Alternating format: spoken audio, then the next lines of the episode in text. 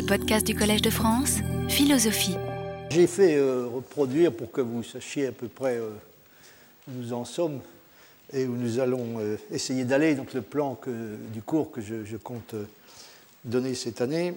Alors j'en étais arrivé donc à la cinquième partie, si je ne me trompe, qui concerne l'intuitionnisme comme système philosophique et la façon dont le concept de, l'intuitionnisme peut être étendu de la philosophie théorique à la philosophie pratique, c'est-à-dire de euh, la façon dont il peut être appliqué euh, à des domaines comme la philosophie morale, la philosophie du droit, la philosophie de la religion, et également, je, m'attarderai un peu sur ce point, euh, à l'esthétique. Alors, en terminant, si je me souviens bien, donc, je vous avais parlé d'un problème euh, majeur que pose la philosophie morale euh, kantienne, donc euh, l'intuitionnisme moral dans la version kantienne, qui est celui de ce que Billman appelle l'asymétrie, hein, l'asymétrie de la conscience morale, qui consiste dans le fait que nous pouvons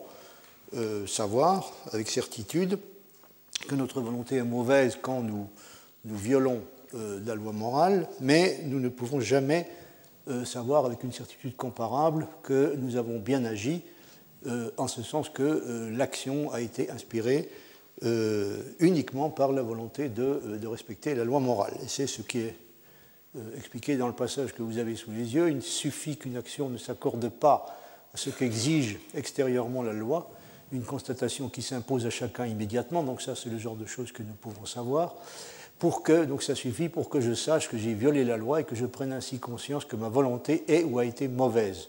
En revanche, qu'une action s'accorde à ce qu'exige la loi, cet accord prouve simplement que la maxime de ma volonté est conforme au devoir, une conformité compatible avec n'importe quelle intention morale, y compris la plus perverse. Ainsi, je puis savoir que je fais ou que j'ai fait le mal sans être jamais capable de savoir si j'agis ou j'ai agi par devoir. À aucun moment je n'ai conscience de ma liberté inactue et l'analyse de l'action permet de poser une volonté pervertie, non une bonne intention. Donc vous avez là, un exposé particulièrement clair de la nature du problème. Euh, ce qui se passe, euh, il y, a deux, deux questions qui se posent ici. Pourquoi est-ce que, comme dit Villemin, euh, on n'a jamais conscience de sa liberté inactue et pourquoi est-ce qu'on ne peut jamais être certain d'avoir euh, bien agi au sens propre du terme, c'est-à-dire d'avoir agi non pas simplement en conformité avec le devoir, mais d'avoir bien agi, euh, bah, il y a deux raisons. La première, c'est qu'on euh, n'en sait jamais assez sur les motifs, les motivations réelles qui ont déterminé l'action. il y a donc une certaine opacité, celui qui s'oppose à ce que nous ayons ce que Villemin appelle une conscience de notre liberté Et puis la deuxième raison, évidemment, qui est plus inquiétante encore à certains égards, c'est que si nous en savions plus, nous découvrions probablement que notre action a été motivée par, euh, par des facteurs étrangers, c'est-à-dire a été motivée dans une mesure plus ou moins grande par des facteurs étrangers, c'est-à-dire par des, des, motifs qui n'ont pas, euh, pas de relation directe, qui peuvent même être fort éloignés de la volonté bonne, c'est-à-dire de la volonté de respecter euh, la loi morale en tant que telle. Villemin dit euh, à ce propos que euh, le devoir-être de la moralité, c'est le Zollen, comme l'appelle Kant, le devoir-être de la moralité doit être capable de se promouvoir à l'être sans l'intervention d'une quelconque causalité étrangère. Donc il doit avoir la capacité de s'auto-réaliser sans avoir besoin d'être euh, aidé euh, de ce point de vue par euh, un quelconque facteur étranger. Villemin dit le devoir doit être l'unique raison de l'obéissance au devoir. Le hein. devoir doit être l'unique raison de l'obéissance au devoir. Négliger cette raison, comme le font les logiques déantiques, c'est perdre ce qui spécifie la moralité. Fin de citation. Or, quand, il il, pardon, quand on agit en conformité avec le devoir, on ne peut, comme je viens de le dire, euh, jamais être tout à fait certain que le devoir a été l'unique raison qui a suscité l'obéissance au devoir. Pour décrire la situation de façon plus précise, il faut revenir sur ce qui se passe lorsque, comme le fait Kant, on est prêt à rendre à la raison son sens platonicien de faculté des idées, et d'autre part, on s'est convaincu par des arguments du genre de ceux qui sont développés dans la critique de la raison pure, du caractère conditionnel de toute connaissance objective aussi bien mathématique qu'expérimentale.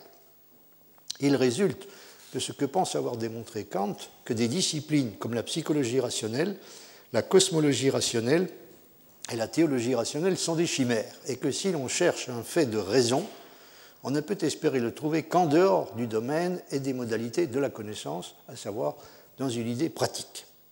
C'est ce que va nous fournir l'idée du devoir, du Zollen, donc inconditionnel, l'idée du devoir inconditionnel qui se, révèle universel, qui se révèle universellement à tout être raisonnable, qu'il soit fini ou non. Comme le rappelle Villemin, cette idée contient analytiquement trois propriétés essentielles, à savoir les suivantes. Premièrement, le devoir, le devoir être exige inconditionnellement d'être réalisé dans l'être. Alors que le nécessaire se transforme en une réalité, en vertu d'une spontanéité naturelle, et sans intervention de notre part, le devoir-être, qui est transcendant à l'être, ne produit le réel qu'en vertu d'une action. Ça, c'est la première caractéristique. Deuxièmement, cette action est libre dans les deux sens du mot liberté. En premier lieu, une obligation inconditionnelle ne peut s'imposer à la raison que si c'est cette même raison qui la pose et se l'impose de façon inconditionnelle comme loi. Donc c'est le premier le sens auquel euh, on peut parler de l'action comme étant libre, elle doit résulter autant que possible de euh, la volonté de se conformer à une obligation que la raison s'est imposée, une obligation inconditionnelle que la raison s'est imposée elle-même et qui, en ce sens-là, donc est libre.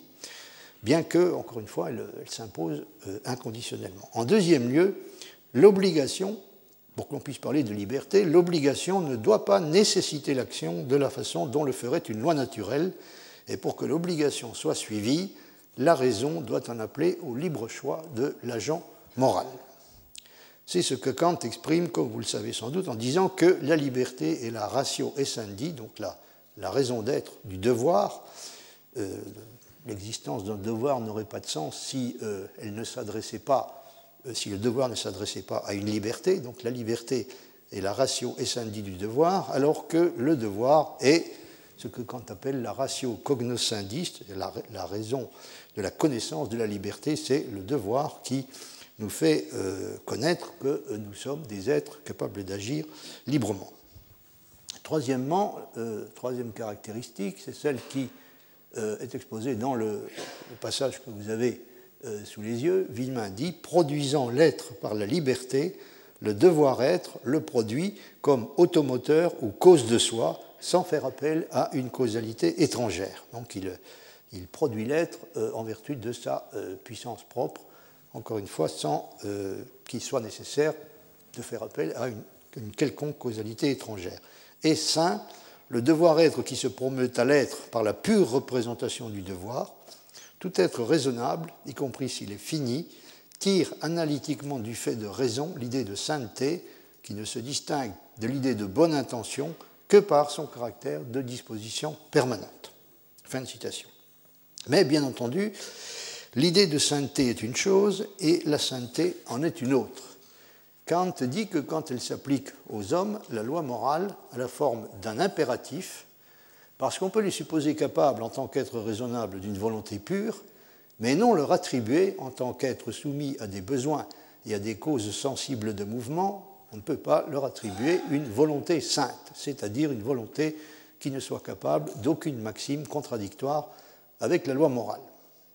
À cela s'ajoute le fait que, comme nous l'avons vu, si les êtres raisonnables que nous sommes peuvent être supposés capables de volonté pure, ils ne peuvent jamais être assurés, dans un cas donné, que c'est bien la volonté pure, autrement dit la volonté de se conformer à la loi par pur respect pour la loi, sans l'intervention d'aucune causalité étrangère, qui a déterminé l'action.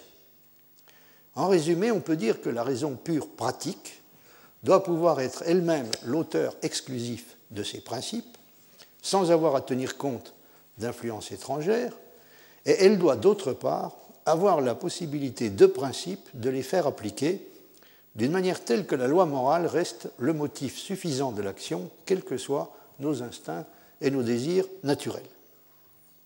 On comprend aisément pourquoi les choses ne peuvent pas se passer autrement que ne le dit Villemin dans le cas de la philosophie pratique elle-même.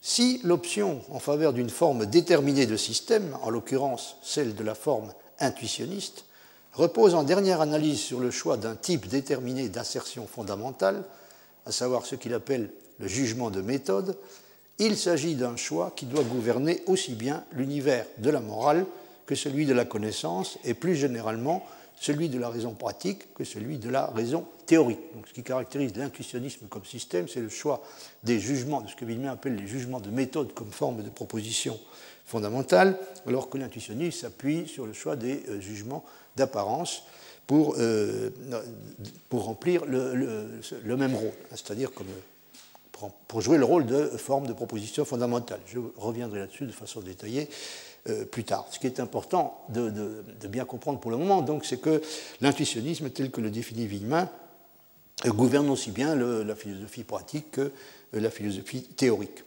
Comme on le voit, dans l'idée qu'il se fait, je parlais de Villemin, dans l'idée qu'il se fait de ce que doit être un système philosophique au sens propre du terme, l'exigence de systématicité doit être prise dans un sens tout à fait contraignant et ne constitue pas une chose avec laquelle les philosophies qu'il appelle authentiques pourraient se permettre de transiger, même si les autres, celles qu'il appelle inauthentiques, euh, se permettent, acceptent au contraire une part de mixité et par conséquent d'inauthenticité euh, et le font d'une multitude de façons diverses. Encore une fois, si euh, une philosophie, un système philosophique authentique au sens de Villemin devrait éviter ce genre de choses.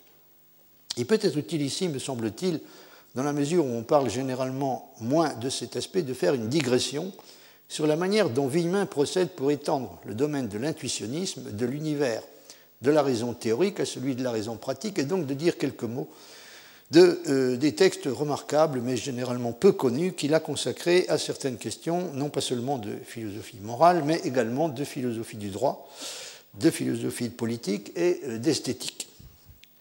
Comme il le souligne également, je cite, le système kantien de la religion ne s'inscrit pas moins impérieusement que le système du droit dans le cadre de l'intuitionnisme et de plus d'un intuitionnisme toujours trop étriqué pour son objet. Donc vous voyez, considère que le, il est possible de démontrer, et il le fait à mon sens avec succès, que le, je cite à nouveau, le système kantien de la religion ne s'inscrit pas moins impérieusement que le système du droit dans le cadre de l'intuitionnisme, et il ajoute qu'il que le, cadre dans lequel il, euh, s'inscrit hein, est ce qu'il appelle un intuitionnisme toujours trop étriqué pour son objet.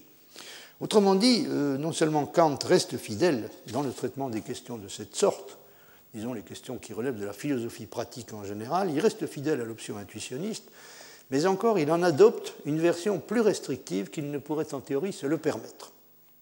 On peut constater en effet qu'il est possible de distinguer la lettre et l'esprit du kantisme, et en remontant au principe de l'intuitionnisme kantien, de donner à l'expression de celui-ci une extension plus grande que celle que l'auteur ne s'est cru autorisé à le faire lui-même.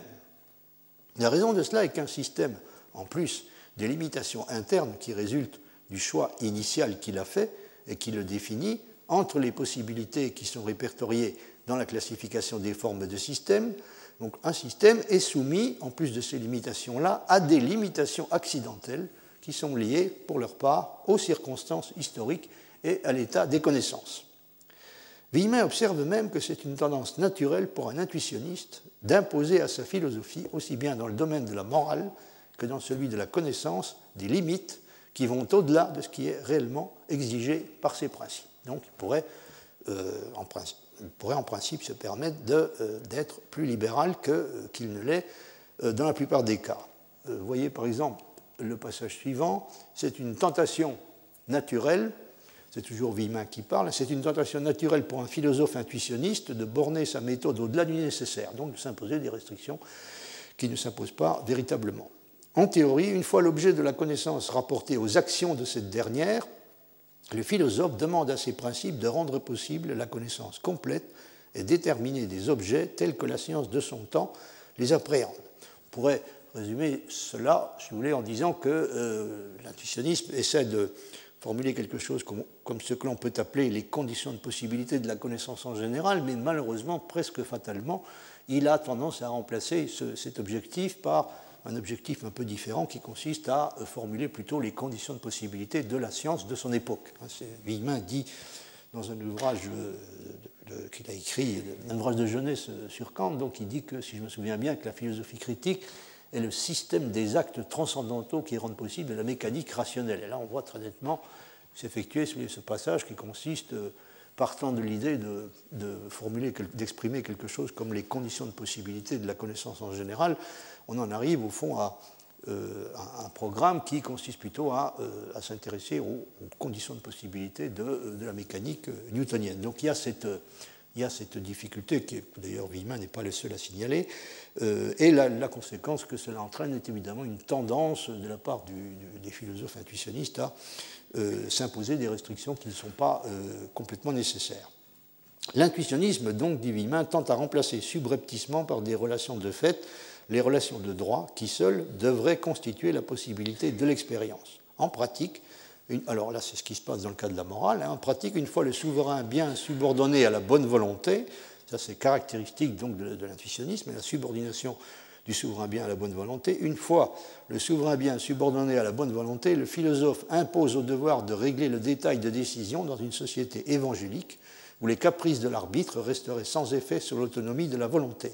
Il tend donc, en minimisant les effets de la faute sur la clarté et la distinction de la représentation de l'obligation, il tend à substituer l'innocence à la nature. Aucune de ces deux subreptions, toutefois, ne paraît menacer le lien établi par Kant entre, la méthode entre méthode transcendantale et métaphysique pour les séparer au point de vue de la connaissance aussi bien que pour les réunifier au point de vue de la croyance. Fin de citation. Vous voyez, d'après Vivin, le, l'essentiel euh, de ce qui constitue l'option euh, intuitionniste est euh, malgré tout préservé. Alors je n'ai pas besoin, de, je pense, de souligner qu'un simple coup d'œil sur les textes qui ont été réunis dans le recueil de Villemin intitulé L'intuitionnisme kantien montre avec éclat que même si la chaire qu'il a occupée au Collège de France s'intitulait Philosophie de la connaissance, il est loin d'avoir été uniquement sa philosophie est loin d'avoir été uniquement une philosophie de la connaissance. Je saisis cette occasion pour euh, signaler à ceux d'entre vous qui ne le connaissent pas euh, l'existence d'un petit livre de lui intitulé Éléments de poétique, pour lequel j'ai, je l'avoue, une estime particulière et dont je trouve désolant, même si ce n'est malheureusement pas très surprenant, qu'il ait été à ce point euh, négligé. Je, dois préciser que j'ai nettement plus de considération pour le, les analyses qu'il propose de, choses comme l'épopée et, la tragédie grecque que pour les, les appréciations qu'il formule sur l'art contemporain, mais je ne vais pas entrer dans le, dans le détail de, ce genre de questions. Ce n'est pas de, ce genre de choses que j'ai l'intention de vous parler. Alors, je, n'aurai pas le temps de m'attarder euh, longuement sur, ce livre, mais je voudrais tout de même euh, vous en dire quelques mots. Et c'est un livre qui mériterait certainement qu'on en parle beaucoup plus que euh, je ne serai en mesure de le faire. Je voudrais au moins souligner que Villemin n'a pas oublié de se poser également la question de savoir dans quelle position se retrouve exactement l'art par rapport à la philosophie, une fois qu'on a admis que la question cruciale que, se pose celle-ci, que se pose la philosophie, aussi bien dans le cas de la morale ou de l'esthétique que dans celui de la connaissance, est celle de la distinction de l'apparence et de la réalité. Autrement dit, qu'en est-il de l'art et de la philosophie de l'art euh, si on décide de considérer que la question cruciale pour la philosophie et celle qui constitue le principe de la division entre les philosophies est celle de la séparation de l'apparence et de la réalité. Vous vous êtes sûrement déjà rendu compte que le cas de l'art risque de poser de ce point de vue un problème tout à fait spécial. En effet, comme l'écrit Villemin, euh, c'est lui qui parle, donc comment l'art n'éveillerait-il pas la perplexité du philosophe si celui-ci se donne précisément pour tâche de distinguer apparence et réalité? Il est donc tout à fait conscient que le traitement philosophique de l'art risque de poser un problème particulier. L'artiste nargue le sage et les condamnations de Platon s'expliquent assez.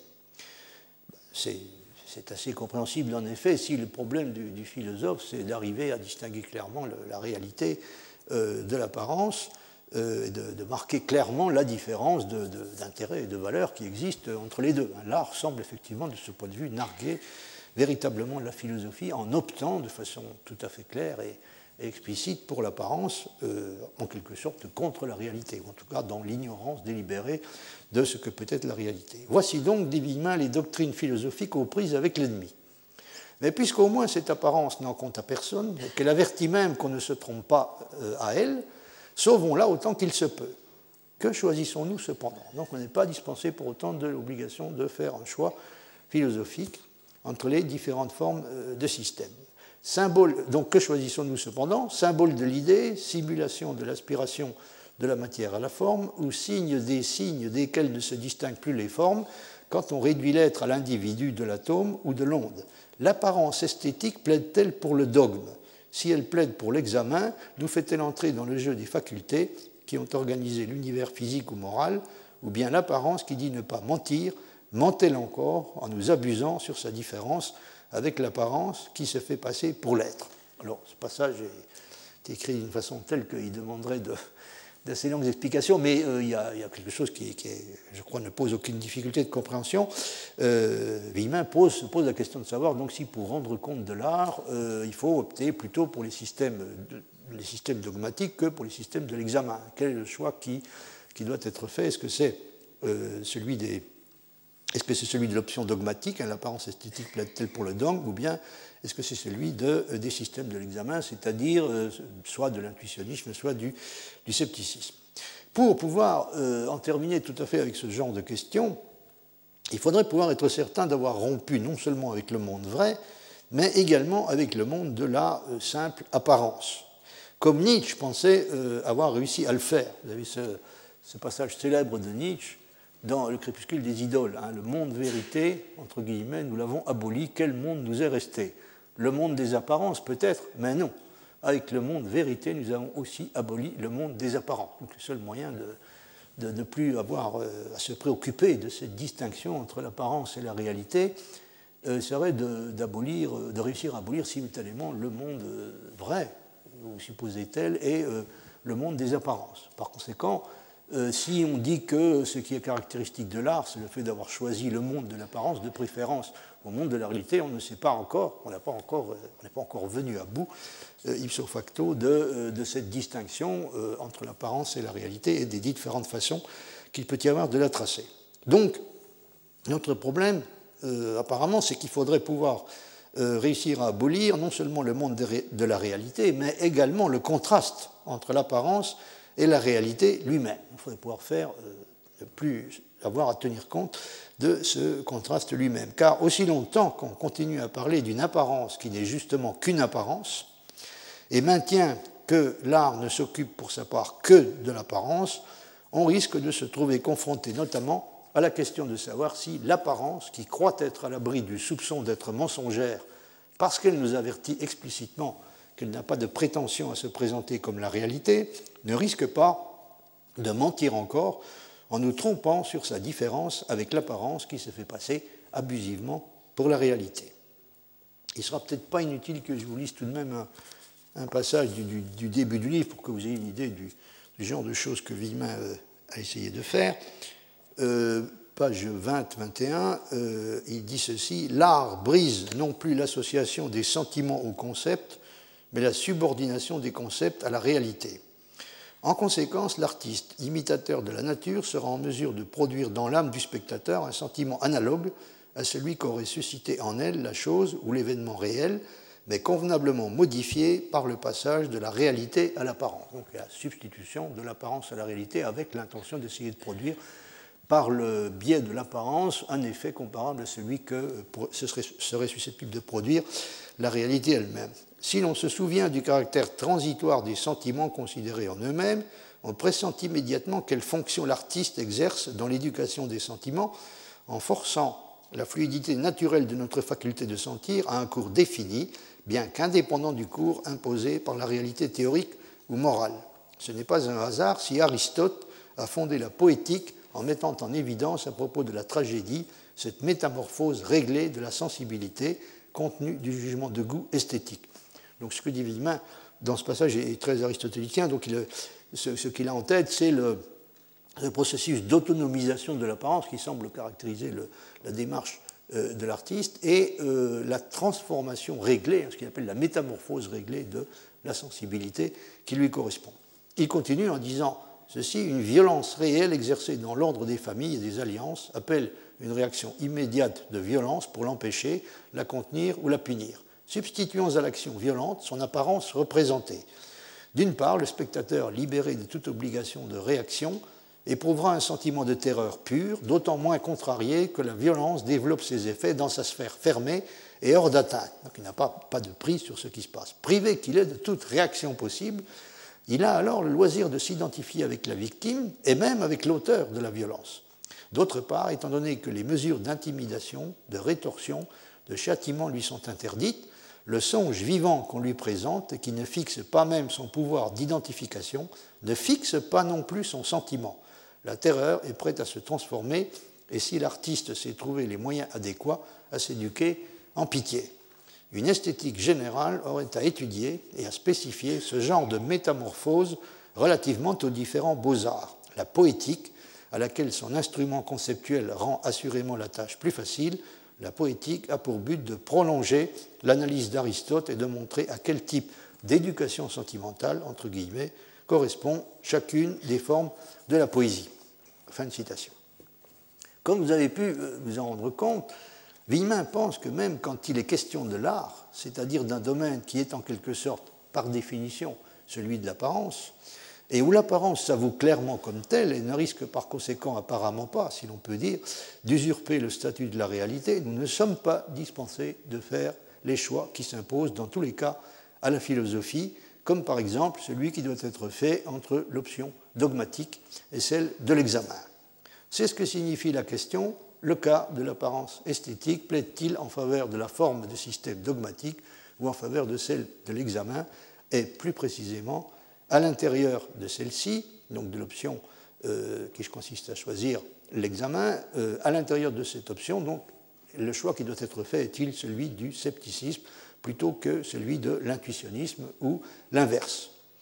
Euh, Puisqu'il ne semble à première vue plus possible d'affirmer quoi que ce soit qui aille au-delà des apparences, puisqu'il ne semble plus possible de semble-t-il, d'affirmer quoi que ce soit qui aille au-delà des apparences, on pourrait être tenté de penser que le choix qui s'impose est celui du scepticisme. Le scepticisme étant précisément le, euh, genre de, système philosophique qui euh, s'appuie sur le choix du jugement d'apparence comme euh, forme de proposition fondamentale. Mais en tout cas, la question du choix reste entière. Comme le dit Villemin, à propos des différentes éventualités qui ont été envisagées, dans le passage que j'ai cité euh, antérieurement. Donc chacune de ces hypothèses, c'est-à-dire chacune des hypothèses qui consisterait à, euh, suggérer qu'il euh, faut, choisir l'une ou l'autre des, formes de système dogmatique, ou qu'au contraire, il faut choisir plutôt l'intuitionnisme ou le, scepticisme comme réponse à la question que nous nous posons. Chacune de ces hypothèses, Villemin, peut citer dans l'expérience esthétique une conséquence propre à l'étayer. Donc il y a on est, on est, en mesure de trouver à chaque fois des arguments hein, susceptibles de justifier l'un ou l'autre de ces choix. Le sublime n'est-il pas l'effet de la transcendance proclamée par le réalisme des idées? Donc le sublime est une chose qui, semble-t-il, encourage l'option euh, réaliste, hein, et même peut-être plus précisément euh, platonicienne. Si la forme dont elle est privée n'animait pas la matière, comme le prétend le conceptualisme, le sentiment d'être meilleur, ou plutôt de, pouvoir le devenir, que tout homme éprouve devant une grande œuvre d'art, resterait une énigme. Donc ça, ça semble constituer un argument en faveur du conceptualisme, qui est la deuxième des, formes de système dogmatique que distingue Villemin. Quant au nominalisme, qui est encore une, une forme de système qui appartient à la catégorie des systèmes dogmatiques, quant au nominalisme consacré religion d'État, il n'a plus besoin d'apologistes ce sont ces excès, la virtuosité syntaxique, l'indifférence au sens, l'ésotérisme et le petit nègre qui font de l'art contemporain une tour de Babel qui ramène à l'interrogation critique comment décrire les plaisirs du goût et les facultés de l'esprit que ceux-ci mettent en jeu. Là, vous avez un exemple du genre de jugement un peu contestable et même un peu plus que ça que Villemin formule de temps à autre sur l'art contemporain. Mais en tout cas, euh, il n'a pas tort de considérer qu'il existe aussi de nombreux éléments, euh, pas seulement d'ailleurs dans l'art contemporain, qui pourrait donner l'impression de justifier euh, le choix du nominalisme comme réponse à la question que nous nous posons. Le sceptique, enfin, euh, termine par où le réaliste commençait, car savons-nous discerner l'apparence qui symbolise de l'apparence qui la dégrade la vie d'un songe? Donc le scepticisme est aussi euh, une position possible. Si l'art utilise l'apparence comme signe, sommes-nous obligés de choisir entre ces témoignages L'éclectisme, ailleurs damnable, est lié au jugement de goût. L'apparence esthétique ne requiert-elle pas une méthode qui lui fasse place? Villemin euh, est, convaincu, et cela ne le réjouit, pas, il ne réjouit manifestement pas particulièrement, que l'art contemporain a consacré largement le triomphe du nominalisme, qu'il qualifie même, comme vous avez pu vous en rendre compte, de religion d'État. C'est évidemment, de façon générale, dans le sens du nominalisme philosophique, ou en tout cas de l'antiréalisme déclaré, que sont allées, dans les différents domaines de l'art où elles se sont manifestées, les tendances qui ont été caractérisées et qui se présentaient parfois elles-mêmes comme formalistes. Il y a un formalisme mathématique, il y a aussi bien sûr un formalisme artistique, et dans les deux cas, il y a une certaine connexion avec le, le nominalisme philosophique. Dans le cas de la littérature, mais pas seulement dans celui-là, ce qu'on a appelé le formalisme correspond probablement assez bien à ce que Villemin a en tête, la priorité accordée à la syntaxe par rapport à la sémantique, une virtuosité syntaxique qui peut facilement devenir suspecte et une certaine indifférence à la signification. Mais ce qui est en question ici n'est évidemment pas la façon plutôt négative et, comme je l'ai dit, en tout état de cause discutable, dont Villemin a tendance à juger l'art contemporain, c'est plutôt le fait sur lequel il a indiscutablement raison que même si c'est sans doute une position dominante, le nominalisme n'est pas pour autant une position obligatoire. Des conceptions philosophiques différentes qui correspondent respectivement au réalisme, au conceptualisme et au scepticisme restent également possibles. Il se pourrait en outre que, comme Villemin le suggère lui-même, pour une fois, nous ne soyons pas vraiment obligés de choisir et que l'éclectisme s'avère être une position plus acceptable que dans les autres cas. Et ça, c'est une question que Villemin euh, soulève incidemment. Euh, il, a de façon générale, il condamne de façon générale euh, très vigoureusement l'éclectisme, mais il admet que, en ce qui concerne l'art, c'est une position qui pourrait sembler plus, défendable que, dans les autres cas. Il estime en tout cas qu'aucune évolution susceptible de se produire dans les sciences n'est en mesure de réfuter une philosophie, et bien qu'il ne le dise pas explicitement, il est manifestement convaincu également que les changements qui ont lieu dans l'art n'ont pas non plus ce pouvoir, c'est-à-dire l'évolution de l'art n'est pas plus en mesure, d'après lui, de départager les philosophies de l'art et de donner raison à l'une d'entre elles contre les autres que l'évolution des sciences ne l'est de départager les philosophies des sciences. Pour rendre les choses un peu plus claires, je me permettrai de vous citer encore quelques extraits de la conclusion de l'article intitulé La conception kantienne des beaux-arts comme exemple de théorie intuitionniste. Donc, il s'agit d'un article dans lequel il a euh, essayé euh, de façon systématique de, caractériser euh, la position kantienne concernant les beaux-arts comme un exemple typique de position intuitionniste. Donc je, voudrais vous citer quelques extraits de, cet article. Au centre de la confrontation qui conduit à la division entre des options philosophiques divergentes, on trouve la question cruciale des relations entre le bien et le beau.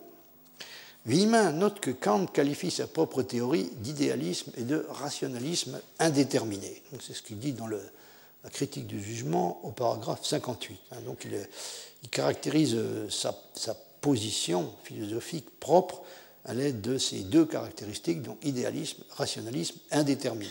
Et ce faisant, il la dissocie des options rivales. Alors la première de ces deux, la première des options rivales est le réalisme, dont la caractéristique est de considérer comme analytique le rapport entre le beau et le bien. Donc ça, c'est la première des, positions que Kant récuse. Hein. Il y a d'abord des systèmes réalistes de la finalité qui posent celle-ci dans l'objet, la définissent comme une perfection de la nature et en conséquence assimilent en quelque façon le beau naturel et le bien en concevant comme analytique leur rapport. Donc la question c'est de savoir si le rapport entre le beau et le bien est ou non analytique. Ainsi procède Platon en posant les idées hors des choses, le beau naturel résultant de la perfection propre à l'idée, tout art qui prétendrait s'affranchir de ces contraintes idéales devra être condamné comme menteur, et c'est le mythe moral d'air qui, au chef de la cité, tiendra lieu de poésie véritable. Ainsi procède toujours Aristote, la position d'Aristote est encore en ce sens-là une position réaliste, ainsi procède toujours Aristote, s'écartant de ce réalisme des idées séparées, son illémorphisme respecte encore le réalisme de la finalité, en ce que le beau naturel, ne faisant qu'exprimer le développement normal de l'idée dans l'individu, et l'actualisation adéquate de la forme dans la matière, les beaux-arts, en imitant cette adéquation par la représentation, resteront analytiquement subordonnés à la moralité en ce que l'imitation qu'ils proposent tend spontanément à libérer l'âme des entraves que les passions opposent à l'actualisation de la forme.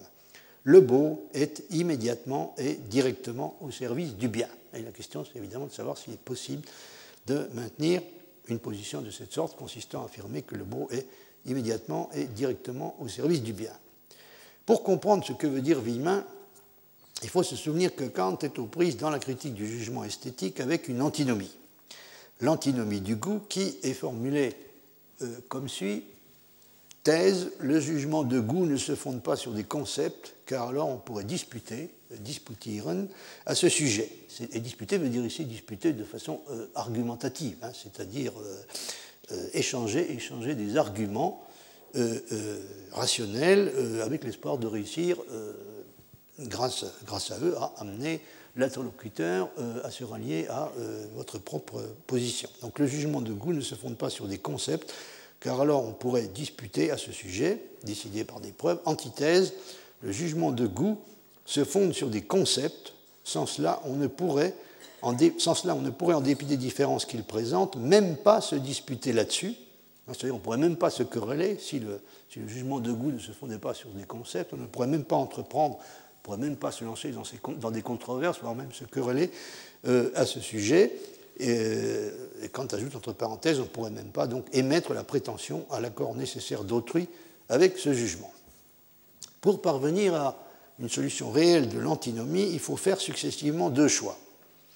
D'abord entre le rationalisme et l'empirisme du goût, et ensuite entre le réalisme et l'idéalisme de la finalité. C'est de ces deux choix faits par l'intuitionnisme esthétique kantien que euh, je vais vous dire maintenant quelques mots. J'en arrive donc à ce, que ce qui était censé constituer initialement la cinquième partie de mon parcours, que j'avais intitulé la, la, théorie intuitionniste de la finalité esthétique chez Kant, sur quoi s'oppose exactement le réalisme et l'intuitionnisme en général, et sur quoi s'oppose-t-il sur cette question euh, en particulier? Alors Kant justifie euh, le choix qu'il fait du, rationalisme de la manière suivante. Euh, pardon.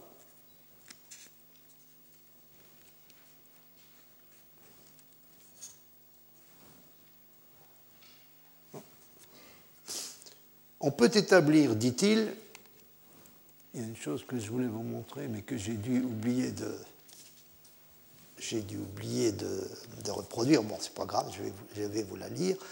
Euh, Kant dit ceci au paragraphe 58 de la critique de la raison pure on peut, on peut établir le principe du goût en disant d'abord que celui-ci juge toujours d'après des déterminations empiriques, donc ça c'est la façon de procéder de ce qu'il appelle l'empirisme du goût.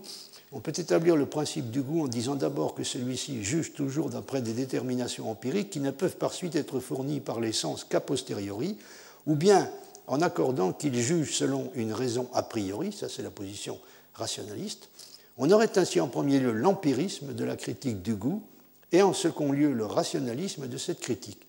D'après l'empirisme, l'objet de notre satisfaction ne se distinguerait pas de l'agréable.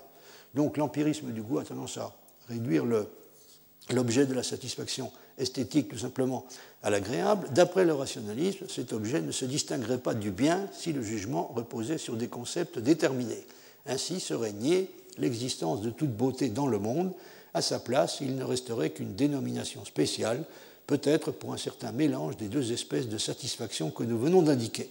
Donc si on adopte soit le, principe de l'empirisme du goût, soit un, rationalisme déterminé, hein, c'est-à-dire un rationalisme qui s'appuie sur des, sur des concepts, euh, on, risque de faire disparaître purement euh, et simplement le, beau en tant qu'objet euh, spécifique du, jugement esthétique au profit soit du bien, soit de l'agréable, soit d'une combinaison d'une certaine sorte entre ces deux choses. Mais nous avons montré, dit Kant, qu'il existe aussi des motifs a priori de satisfaction qui peuvent se concilier par conséquent avec le principe du rationalisme quoi qu'on ne puisse les comprendre sous des concepts déterminés. Hein, c'est pour cette raison que Kant opte pour ce qu'il appelle un rationalisme indéterminé.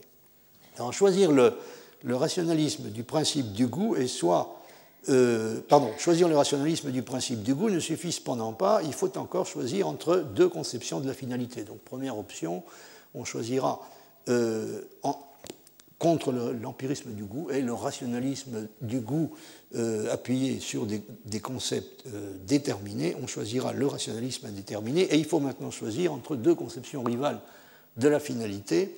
Le rationalisme du principe du goût, dit Villemin, est soit celui du réalisme, le rationalisme du principe du goût, pardon, est soit celui du réalisme de la finalité, soit celui de son idéalisme. Or, comme un jugement de goût n'est pas un jugement de connaissance, ni la beauté une propriété de l'objet considéré en soi, le rationalisme du principe du goût ne peut aucunement consister en ce que la finalité dans ce jugement soit conçue comme objective, c'est-à-dire que le jugement théoriquement et par suite logiquement, quoique seulement dans une appréciation confuse, porte sur la perfection de l'objet, mais il, il ne doit porter dans le sujet qu'esthétiquement sur l'accord de la représentation dans l'imagination avec les principes essentiels de la faculté de juger en général. Donc il faut renoncer à l'idée de finalité objective. Par suite, d'après le principe du rationalisme même, la distinction entre le réalisme et l'idéalisme dans le jugement de goût ne peut consister qu'en ceci que dans le premier cas, on considère cette finalité subjective comme une fin réelle, intentionnelle de la nature ou de l'art, en vue de s'accorder avec notre faculté de juger, et dans le second, comme un accord se présentant sans but de lui-même comme approprié au hasard aux besoins du jugement relativement à la nature et à ses formes, produites selon des lois particulières. Comme euh, vous le voyez, le problème euh, est pour Kant d'arriver à une caractérisation du beau qui permette de préserver son autonomie et de le distinguer clairement aussi bien de l'agréable que du bien. Or, le réalisme de la finalité est incapable de fournir une conception satisfaisante de la relation entre le beau et le bien, et par conséquent de rendre compte de l'aspect proprement esthétique de la satisfaction que nous procure la contemplation du beau. C'est ce qui euh, amène Villemin à dire que le réalisme explique, mais en la déformant et en la réduisant à une liaison analytique, la subordination du beau au bien. On a vu que le, reproche principal qui peut être adressé au, réalisme donc, est, de, de, concevoir la relation euh, entre le beau et le bien comme analytique. Le réalisme explique, mais en la déformant et en la réduisant à une liaison analytique, la subordination du beau au bien, associée à un concept déterminé, la finalité réaliste n'est cependant dégagée de l'empirisme que pour perdre toute spécificité esthétique. Pour tout le réalisme déterminé, caractéristique des Lumières, le plaisir esthétique n'est qu'un concept confus. On favorise alors l'antithèse de l'antinomie selon laquelle le jugement de goût est communicable par concept parce qu'on a d'avance enfermé ce jugement dans un concept déterminé, propre en réalité à la seule connaissance. Fin de citation. Donc ça, c'est euh, le choix que, font les, partisans d'une conception réaliste de, la finalité. Qu'en est-il à présent du nominalisme dont euh, Villemin a examiné de près deux exemplifications typiques? L'une euh, classique qui est celle de Lessing, donc il a il a écrit euh, des choses assez remarquables sur, sur Lessing. Et euh, donc Lessing considéré comme un exemple de, de conception euh, nominaliste. L'autre exemple auquel il s'est intéressé de près étant celui de Goodman. Donc il a, il a fait un compte-rendu que je recommande à votre attention et qui est tout à fait remarquable du, livre de Nelson Goodman, La structure de l'apparence. Donc là, nous avons deux exemples, un classique, l'autre contemporain de, euh, de choix, euh, de choix de, à caractère euh, nominaliste et auquel Villemin s'est intéressé. À première vue, le nominalisme, qui récuse lui aussi toute idée d'une finalité susceptible de résider dans l'objet lui-même, semble mieux placé pour résoudre le problème posé. Mais en réalité, d'après Villemin, ce n'est pas le cas. Il s'est montré en particulier très critique à l'égard de, de Goodman. Alors voici ce qu'il dit à propos de, du choix que font les nominalistes, le nominalisme, en réduisant les idées aux mots, paraît mieux placé pour comprendre le jugement de goût. La question de savoir, c'est de savoir s'il l'est réellement. La forme qui fait la beauté n'est que dans les signes que nous associons aux sensations pour les communiquer. Bien que le nominalisme soit resté, par exemple, chez Lessing, associé à la doctrine de la mimésis, et qu'il ait donc paru tolérer la subordination des beaux-arts aux beaux naturels, il suffit de se souvenir que, les universaux n'étant pas dans les choses, et ne naissant que par le truchement des mots, la logique du système exige qu'on regarde ces mots comme ceux d'un langage humain, puisque si l'on venait à les hypostasier, en les projetant sur une prétendue langue chiffrée de la nature, on réintroduirait par la fenêtre les universaux qu'on avait chassés par la porte. Un nominaliste conséquent, Nelson Goodman par exemple, se gardera même de tout discours sur le beau naturel. Pour un nominaliste radical, il est certain que c'est le concept même de l'idée même de, de beauté naturelle qui devient euh, problématique. Le beau, dit Villemin, c'est alors l'objet des beaux-arts, et si l'on veut à tout prix parler de beau naturel, ce sera en renversant la doctrine classique de la mimésis, en imaginant que la nature imite l'art.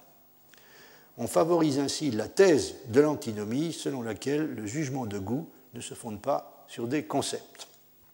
Donc on a deux options qui sont également insatisfaisantes, l'une qui, qui, se condamne à euh, revenir euh, implicitement ou explicitement à l'idée que le jugement de goût euh, sur des concepts, et l'autre qui consiste à écarter cette idée hein, et, à, accepter le fait que le jugement de goût ne peut pas se fonder véritablement sur des concepts. Or, comme vous le savez sans doute, Kant ne souhaite pour sa part favoriser ni la thèse ni l'antithèse de l'antinomie.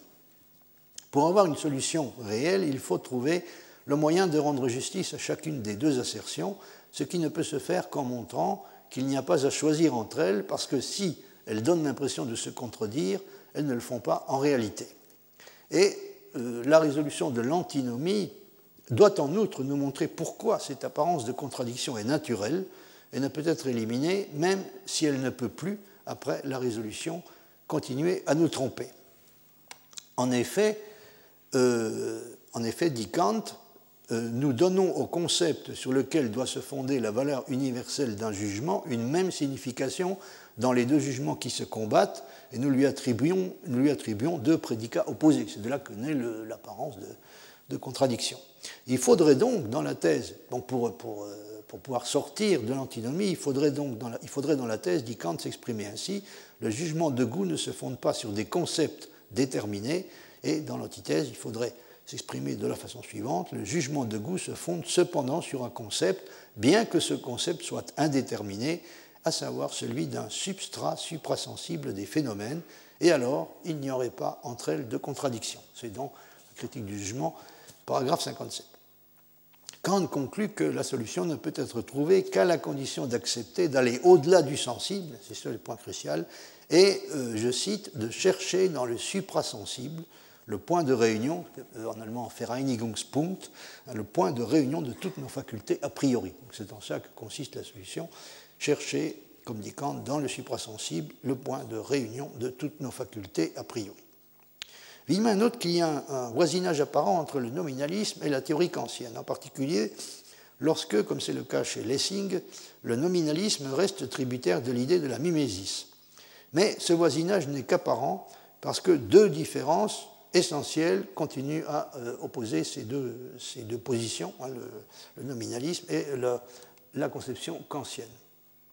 Wieman dit la finalité nominaliste refusant tout concept, même indéterminé, et donc tout rationalisme, ou bien on renoncera d'emblée à prétendre qu'elle est communicable universellement, ou bien c'est gratuitement qu'on maintiendra cette prétention. Donc là, c'est l'idée même que le jugement de goût puisse s'appuyer sur des concepts de quelque nature que ce soit qui est euh, éliminée. Et donc il se pose de façon cruciale la question de la communicabilité qui ne peut pas euh, être résolue de façon euh, satisfaisante, puisque ou bien on est, on, est, on est obligé d'écarter le, problème, on est obligé d'admettre qu'il n'y a pas de communicabilité véritable, ou bien d'affirmer dogmatiquement qu'il y en a une. D'autre part, Villemin, prétextant que le lien entre le beau et le bien est synthétique, on renoncera à toute subordination finale du premier au second par le moyen d'une synthèse a priori.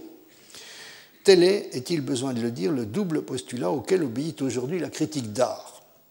Villemin pense que c'est la situation à laquelle, euh, qui correspond euh, euh, aux tendances dominantes de la critique d'art actuelle. Ce qui fait la profondeur de la théorie kantienne, c'est qu'au lieu de poser la question de fait, que sont les langages des beaux-arts, il se pose la question de droit, pourquoi le beau, tant naturel qu'artistique, est-il l'objet d'un langage universel? Et c'est qu'au lieu de s'arrêter en chemin et de s'interroger sur la communicabilité de droit du jugement de goût, il s'interroge sur le droit à la prétention et sur le devoir de communicabilité universelle de ce même jugement. Donc, ce sur quoi il faudrait s'interroger pour, pour, faire les choses sérieusement, hein, d'après Villemin, ce n'est pas, pas, simplement la communicabilité de droit du jugement de goût, c'est plutôt le droit à la prétention de communicabilité. Hein, le droit à la prétention et le devoir de communicabilité universelle de ce même jugement, et par conséquent, ajoute-t-il, sur le rapport synthétique, quoique nécessaire, du beau et du bien. On peut accorder aux nominalistes que ce rapport est synthétique, mais il faut qu'il puisse être considéré en même temps comme nécessaire. Il est donc d'une certaine façon synthétique a priori. Ces deux questions spécifiques sont propres à caractériser la théorie kantienne de la finalité esthétique comme un intuitionnisme. Donc c'est le fait de, de, continuer à se poser ces deux questions qui permet de présenter euh, la théorie kantienne de la finalité esthétique comme un intuitionnisme. Le réalisme postule donc que le rapport de subordination du beau au bien est analytique. Le nominalisme rétorque que non seulement il n'est pas analytique, mais il n'est même pas a priori, ce qui ne laisse que deux possibilités. Ou bien renoncer à affirmer que le jugement esthétique est de droit communicable, ou bien l'affirmer de façon arbitraire. Ce qui fait l'originalité de la réponse kantienne, selon Villemin, est le fait de continuer à se poser la question comment est possible un rapport de subordination du beau au bien qui est synthétique et cependant nécessaire, ce qui signifie, comme je viens de le dire, qu'il ne peut pas être simplement empirique et a posteriori, mais doit être doit être a priori, c'est-à-dire doit être synthétique a priori. Ce sont encore une fois ces deux questions spécifiques, celle de la nécessité d'un concept, même indéterminé, pour garantir la communicabilité de la finalité esthétique, et celle des conditions de possibilité de l'existence d'un rapport non analytique, mais néanmoins nécessaire du beau au bien. Donc ce sont ces deux questions spécifiques qui permettent, du point de vue de Villemin, de caractériser la théorie kantienne de la finalité esthétique comme un intuitionnisme. Comme il le dit, la critique du jugement se situe exactement dans la ligne des deux critiques précédentes et continue à appliquer rigoureusement le programme intuitionniste. Voyez, par exemple, euh, ce passage, hein, ainsi, ainsi dit Villemin, conformément au programme intuitionniste, tandis que la critique de la raison pure et de la raison pratique retrouvait respectivement au principe des lois naturelles le jeu des facultés déterminant l'affection du moi, c'est ce qui se passe avec la critique de la raison euh, théorique. Hein. Euh, donc, ainsi, euh, conformément au programme intuitionniste, tandis que la critique de la raison pure et de la raison pratique retrouvaient respectivement au principe des lois naturelles le jeu des facultés déterminant l'affection du moi, pour ce qui est de la raison théorique, et au principe des lois morales le jeu des facultés déterminant l'action du moi, pour ce qui concerne la raison pratique, la critique du jugement remonte au principe du plaisir esthétique pour y rencontrer d'abord le jeu des facultés réfléchissant la détermination de l'affection du moi. La réponse à la question de la communicabilité du jugement de goût peut donc être formulée de la façon suivante. La communicabilité du jugement de goût provient de ce que chaque sujet connaissant a les mêmes facultés et que les beautés naturelles, du jugement desquelles dépend tout, jugement sur la beauté, provoquent dans tous les sujets la même harmonie entre ces mêmes facultés. On retrouve dans cette postulation le principe suprême de l'intuitionnisme. Les conditions de la possibilité de l'expérience sont identiques aux conditions de la possibilité de l'objet de l'expérience. Ça, c'est le principe fondamental de l'intuitionnisme, en tout cas de l'intuitionnisme kantien. Villemin y revient sans cesse, à juste titre. Hein. Les conditions de la possibilité de l'expérience sont identiques aux conditions de la possibilité de l'objet de l'expérience et en conséquence, les conditions de la possibilité de l'expérience se retrouvent identiquement chez tous les mêmes sujets. D'autre part, même dans le domaine des beautés artificielles, c'est-à-dire de celles qui sont le produit de la création artistique, c'est encore à cause du fait que le beau est un symbole du bien que la création est en droit d'imposer une sorte d'obligation d'assentiment universel. On mesure donc à quel point, sur les deux questions qui viennent d'être évoquées, la communicabilité de droit du jugement de goût et la subordination du beau au bien, l'imposition kantienne, autrement dit la position intuitionniste, dans ce qu'elle a de spécifique, est éloignée de celle du nominalisme. Sur la deuxième question, Villemin euh, écrit ceci en conclusion la relation du beau à la nature contraint à se poser la question pourquoi la nature a-t-elle donné l'existence à des beautés, c'est-à-dire à des occasions de jugement de goût? Cela, nous ne le savons pas, mais selon la profonde remarque de Louis Guillermite.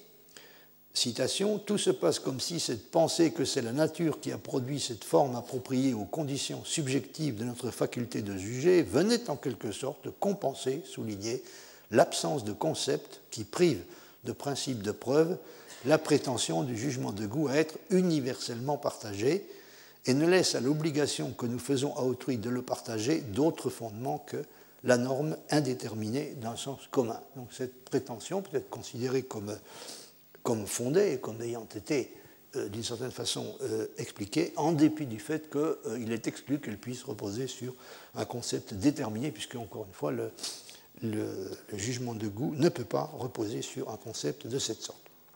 Le paragraphe 59 de la critique du jugement s'intitule De la beauté comme symbole de la moralité. Il ne faut pas s'empresser, me semble-t-il, de parler à propos d'une conception de cette sorte, de moralisme ou d'une tentative de réduction du beau au bien. Villemin euh, écrit euh, ceci à propos du beau euh, naturel Nous associons particulièrement à la beauté du corps humain des considérations morales touchant à la perfection et au bien, mais ces considérations, dès qu'elles deviennent explicites et directes, détruisent dans sa possibilité même l'appréhension du beau naturel. L'intérêt pratique du bien pervertit la finalité gratuite du beau en l'assujettissant à une fin. Donc oui, là-dessus, c'est tout à fait clair. Hein, dès que toute tentative visant à subordonner le, ce qu'il appelle la finalité gratuite du beau euh, à l'intérêt pratique du bien et à le faire de, façon explicite ne peut que dénaturer euh, complètement, ne peut que nous qu'empêcher, euh, ne pourrait qu'empêcher l'art d'atteindre le, but poursuivi. La liaison du beau naturel à la moralité doit donc être indirecte et cachée. Donc, la liaison de la beauté artistique à la moralité ne pourrait être, là c'est ce que, ce que ce que je viens de citer, donc a trait à la, relation qui existe entre la beauté naturelle et la moralité, mais pour ce qui concerne la liaison de la beauté artistique et de la moralité, la situation n'est pas différente, c'est-à-dire que là aussi, on a affaire à une relation qui ne pourrait être qu'indirecte et cachée, sous peine de voir, encore une fois, la finalité gratuite du beau dénaturée par sa soumission à une fin pratique qui lui est étrangère. Si on dit, comme l'ont fait de nombreux écrivains et artistes, que tout grand art est en quelque sorte par essence moral, il ne faut pas perdre de vue qu'un art qui s'efforcerait d'être directement et explicitement moral aurait justement toutes les chances de cesser d'être grand. Mais ce n'est pas sur ce genre de questions, aussi important qu'il puisse être, et sur le genre de réponse qu'on peut essayer de lui donner, que j'ai prévu de m'attarder dans ce contexte. Ce qui m'intéresse en priorité, et, comme vous le savez, la possibilité d'étendre le concept d'intuitionnisme de façon naturelle et en conservant l'essentiel de sa signification à des domaines comme l'esthétique et la morale. Villemin fait une remarque importante, me semble-t-il, à propos de l'intuitionnisme quand il constate que l'absence d'intérêt pour la philosophie du langage est une caractéristique commune à toutes les doctrines intuitionnistes. Ça, c'est un point qui est très important. Dans le cas de l'intuitionnisme mathématique, c'est une chose bien connue. Euh, un des reproches principaux que Brouwer adresse à ses adversaires, aussi bien les logicistes que les formalistes, est de commettre une confusion fatale entre les mathématiques et leur langage, celui-ci n'étant en réalité, pour elles, qu'un moyen d'expression, d'ailleurs assez imparfait, destiné à la communication. Donc il ne faut surtout pas euh, identifier les mathématiques à leur langage, ça c'est ce que font euh, les logiciens et les, gens comme Hilbert, hein, les, formalistes. Euh, il, arrive d'ailleurs à Bauer de dire que euh, les choses importantes hein, en cas des mathématiques ne sont en aucun cas les choses qui se passent dans le langage ou sur le papier, ce sont les choses qui se passent dans l'esprit. Brouwer évoque même à ce moment la possibilité d'une mathématique qui se passerait complètement de langage. Donc ça explique assez bien pourquoi, euh, dans, le, cas précis, il n'y a, aucun, intérêt pour, euh, euh, pour, pour, quelque chose comme ce qu'on appelle la philosophie du langage. Et dans les faits, Brouwer lui-même était, semble-t-il, un solipsiste, ou en tout cas quelque chose qui ressemble assez fortement à cela, donc il s'est évidemment pas beaucoup intéressé au problème de la communication. Euh, ce n'est bien entendu pas du tout le, cas de Kant, qui n'est en aucune façon tenté par le solipsisme, mais on peut constater également au premier coup d'œil l'absence presque complète chez lui de préoccupation pour la philosophie du langage.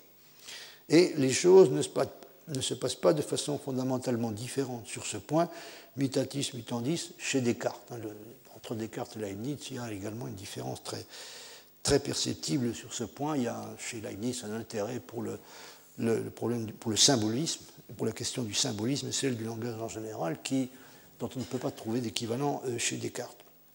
Donc ça, c'est un, aspect euh, du problème qui, est tout à fait intéressant et, tout à fait frappant. Hein, le fait que euh, les intuitionnistes semblent de, façon générale avoir manifesté pour, des, pour, des, raisons sur lesquelles il faut s'interroger, qui ne sont pas trop difficiles à, à découvrir, donc une absence d'intérêt euh, fondamental pour la philosophie du langage et d'ailleurs euh, également pour le problème de la communication en général. Alors dans le cas de Kant, ça pourrait, ça pourrait sembler à première vue surprenant, dans la mesure où la question de la communicabilité, que ce soit entre les sujets connaissants ou entre les sujets agissants, conduit à peu près inévitablement à une interrogation sur le langage. Villemin explique de la façon suivante pourquoi les choses ne se passent justement pas comme on s'y attendrait chez Kant. Il dit ceci, on pourrait croire que la question de la communicabilité en théorie revient à se demander comment un langage est possible. On connaît le peu d'intérêt que Kant a porté à cette question. C'est que l'intuitionnisme et l'opérationnalisme qu'expriment les actions d'un entendement aux prises avec sa sensibilité sont radicalement hostiles aux philosophies du langage. Il fonde la vérité et la signification sur l'accord actuel ou possible, non des formules avec les choses, mais des pensées avec les actions définies comme des pensées déployées dans la possibilité de l'expérience. Donc c'est ça le principe de, l'explication de ce, manque de préoccupation pour la philosophie du langage de la part de, de doctrines comme le, l'intuitionnisme et l'opérationnalisme, ils fondent divinement la vérité et la signification sur l'accord actuel ou possible, non des formules avec les choses, mais des pensées avec les actions définies comme des pensées déployées dans la possibilité de l'expérience. C'est la possibilité de l'expérience et non pas la cohérence qui est le dernier mot de la connaissance. Est-ce à dire cependant que la question de la communicabilité se trouve exclue de la philosophie transcendantale théorique elle l'est en fait, elle ne l'est peut-être pas en droit. Donc ici, nous, touchons à nouveau au problème que j'ai évoqué au début, c'est-à-dire au fait qu'il il se pourrait que Kant se soit imposé sur ce point des, interdictions qui ne, qui, que l'intuitionnisme, que le choix de, de, la, conception intuitionniste euh, en lui-même ne, rendait pas euh, inévitable. Donc cette, euh, question de l'exclusion de cette question de la communicabilité euh, est-elle euh, est-elle inévitable? Elle est, euh, elle est, exclue en fait, donc cette question, mais elle ne l'est peut-être pas en droit, divinement. Si Kant l'avait posée, il l'aurait fait à propos du schématisme et de la distinction entre schème, où la synthèse de l'imagination n'a pour but que l'unité dans la détermination de la sensibilité, et image, où cette synthèse se propose quelque intuition particulière. Fin de citation. Donc vous voyez, il ne s'est pas posé la question, mais il aurait pu éventuellement euh, se poser. Alors la raison de, tout ça, donc, euh, c'est euh, encore une fois que le fait que, à la confrontation entre les énoncés linguistiques et les faits, l'intuitionnisme a tendance à substituer la confrontation entre les pensées et les actions en mettant à peu près, y compris bien sûr les actions de connaissance, hein, en mettant, ou même à commencer par les actions de connaissance, en mettant à peu près hors circuit le langage.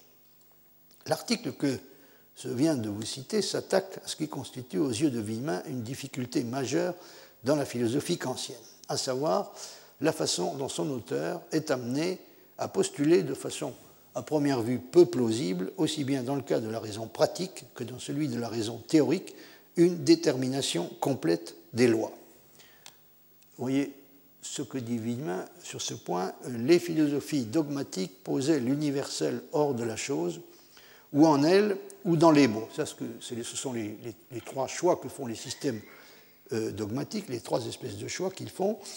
Euh, le réalisme pose l'universel en dehors de la chose, le conceptualisme pose l'universel dans la chose et le euh, nominalisme pose l'universel dans les mots. Le scepticisme le ravalait l'universel au rang d'une représentation psychologique, la philosophie critique, donc c'est-à-dire une philosophie qui doit être classée dans la catégorie des philosophies intuitionnistes, la philosophie critique en assigne l'origine dans l'activité de la raison. Cette dernière est le principe de toute législation, tant théorique que pratique, ici comme raison pure proprement dite, immédiatement pratique, donc ce qui se passe dans le cas de la raison pratique, là comme raison limitée par la possibilité de l'expérience, c'est-à-dire comme entendement pur. Ces deux sortes de législation sont spécifiques. Dans un cas, on va des concepts aux principes en passant par les schèmes. Dans l'autre, on va des principes aux concepts en passant par les types. Dans les deux cas, cependant, on aboutit à des difficultés semblables. Kant conçoit les catégories de l'entendement, législateur de la nature, comme complètement déterminées et il fait la même supposition concernant les impératifs particuliers de la raison législatrice de la liberté. Donc il y a une difficulté euh, semblable dans les deux cas. Dans euh, le domaine de la connaissance, comme je l'ai dit, ce qui est caractéristique de l'intuitionnisme est le fait d'exiger que les objets de la connaissance en eux-mêmes comportent une indication des actions de connaissance qui ont permis d'arriver à eux. C'est encore une fois le point crucial. Il faut que les, les, objets eux-mêmes, euh, les objets nous permettent de lire en quelque sorte sur eux-mêmes la trace des actions de connaissance qui ont permis d'arriver à eux. Et c'est une exigence dont on peut être assuré qu'elle est réalisée s'il est vrai que les conditions de possibilité de l'expérience sont identiques aux conditions de possibilité des objets de l'expérience. Les intuitionnistes peuvent bien entendu se disputer entre eux sur la légitimité ou sur les limites de telle ou telle méthode qui est censée conduire à la connaissance. Et ils ont généralement donc des, opinions différentes sur ce qui constitue la bonne euh, méthode, mais la référence à la méthode est en tout état de cause essentielle chez eux. Comment les choses se présentent-elles dans le cas de la morale? Villemin insiste avec raison sur le fait que pour les intuitionnistes, l'erreur ne peut s'expliquer que comme un manque de contrôle du sujet connaissant sur le processus de la connaissance qui résulte de la tendance d'une faculté à s'affranchir abusivement de sa dépendance par rapport aux autres, ce qui pose directement le problème central pour l'intuitionnisme de la liberté et de son exercice. Donc c'est là-dessus que je souhaiterais vous m'attarder encore quelques minutes, euh, parce que c'est un point euh, tout à fait crucial, hein, la relation essentielle qui, euh, existe, d'après Villemin, entre l'intuitionnisme et la question de la, liberté, plus précisément la relation qui existe entre l'intuitionnisme et le concept de liberté transcendantale. Voyez, par exemple, le passage suivant, puisque le critère de la vérité n'est pas l'adéquation, comme dans le, cas des, systèmes dogmatiques, puisque le critère de la vérité n'est pas l'adéquation, mais la confirmation, dont témoigne le rapport réglé entre les facultés,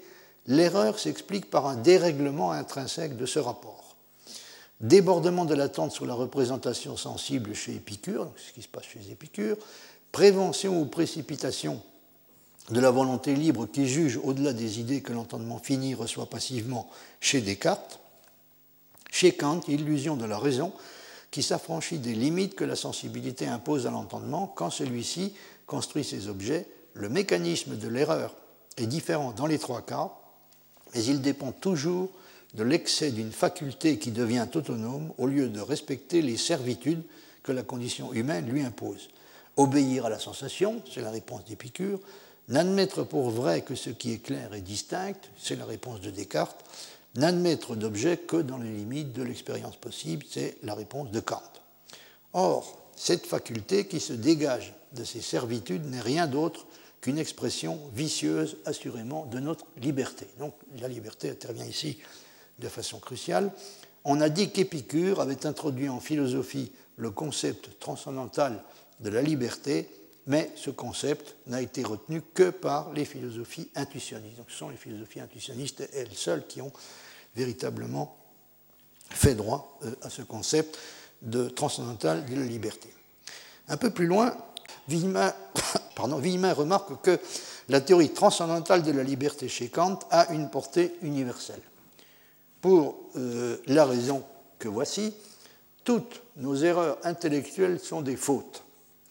En ce que la réflexion nous les fait éprouver comme telles. Ça, c'est vraiment caractéristique de l'attitude intuitionniste, le fait de considérer que toutes nos erreurs intellectuelles sont susceptibles d'être considérées comme des fautes. Toutes nos erreurs intellectuelles sont des fautes en ce que la réflexion nous les fait éprouver comme telles. C'est-à-dire, dans la réflexion, nous, sommes en mesure de prendre conscience du fait que quand nous nous sommes trompés, nous avons véritablement euh, commis quelque part une faute. Car l'impatience de l'opinion, selon Épicure, la prévention et la précipitation du jugement, selon Descartes, nous présentent des faits qui en appellent contre nous-mêmes.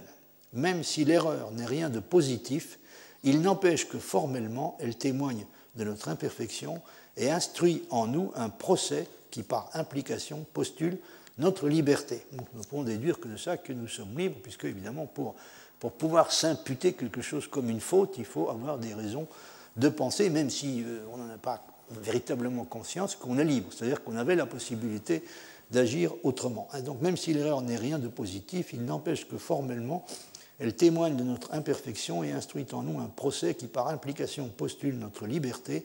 Ainsi le ferme propos de s'en tenir à la seule expérience en appelle à une faculté qui dépasse cette expérience, et c'est à bon droit qu'on dit d'Épicure qu'il a introduit en philosophie le concept transcendantal de la liberté. Ce concept est la clé de voûte de l'intuitionnisme. Il est suscité par la psychologie et l'anthropologie. Il n'est pas de leur ressort. Il est, caractéristique de cette exigence paradoxale qu'impose notre raison finie. C'est Fichte qui l'a le mieux décrit en disant Être libre n'est rien, devenir libre, c'est tout. Or, cette exigence de l'anthropologie peut être considérée comme un réquisite ultime de l'intuitionnisme. Comme vous le voyez, ce qui fait du concept transcendantal de liberté un concept central pour l'intuitionnisme en tant que tel, et donc le fait que du point de vue de celui-ci, les actions de la connaissance révèlent l'existence d'une liberté dont la présence est requise pour que certaines d'entre elles, pour que certaines de ces actions puissent apparaître dans la réflexion comme des fautes et être jugées comme telles. Et ce concept ne peut être bien entendu qu'un concept transcendantal et non le concept empirique de la liberté. Il faut que nous soyons libres, il faut que nous soyons libres pour pouvoir être jugés coupables de nos erreurs, c'est-à-dire pour pouvoir être jugés coupables des fautes que nous avons commises dans l'exercice de la connaissance. Considéré de ce point de vue, comme le dit Villemin, je cite, ah ben je crois le, le passage,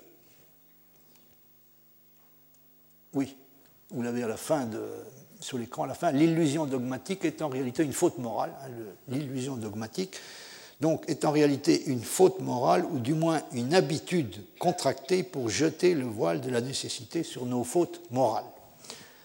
Euh, donc, vous voyez là à quel point le, le, rôle de la morale est, fondamental, c'est-à-dire que d'un point de vue intuitionniste strict, hein, on, aura euh, une certaine tendance euh, à considérer le choix de l'adoption de, l'option dogmatique comme étant euh, plus ou moins de la nature d'une faute morale. L'illusion dogmatique est en réalité une faute morale, ou du moins une habitude contractée pour jeter le voile de la nécessité sur nos fautes morales. Pour les intuitionnistes, comme nous l'avons vu, ce qui est exigé dans la connaissance n'est pas un accord d'une certaine sorte entre la proposition assertée et le fait qu'elle représente.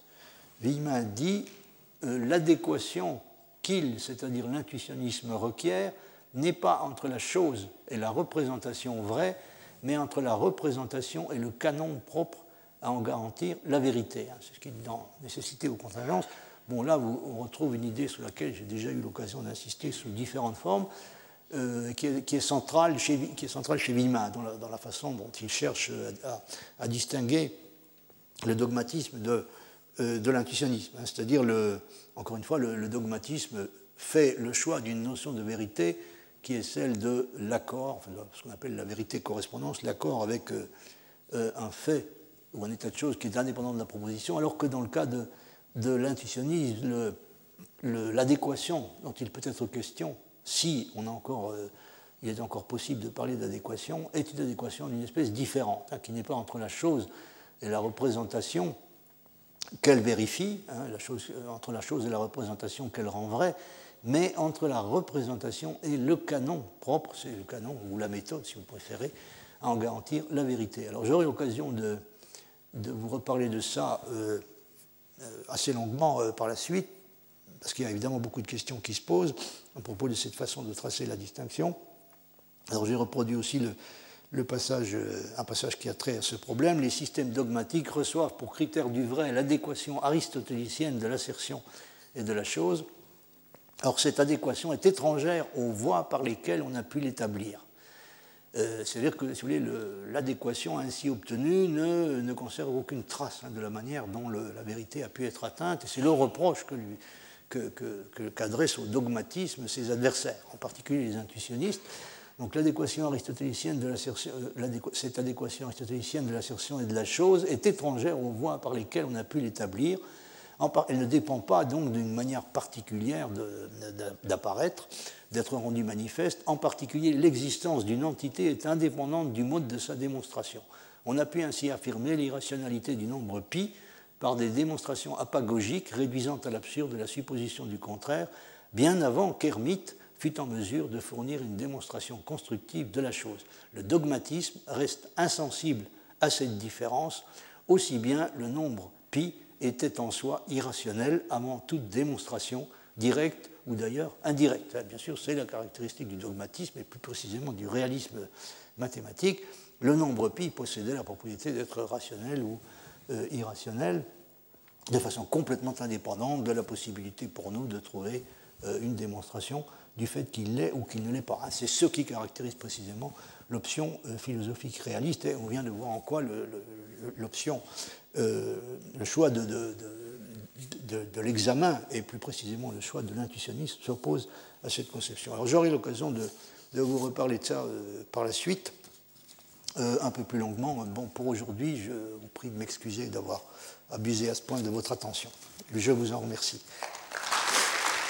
Retrouvez tous les podcasts du Collège de France sur www.collège-de-france.fr.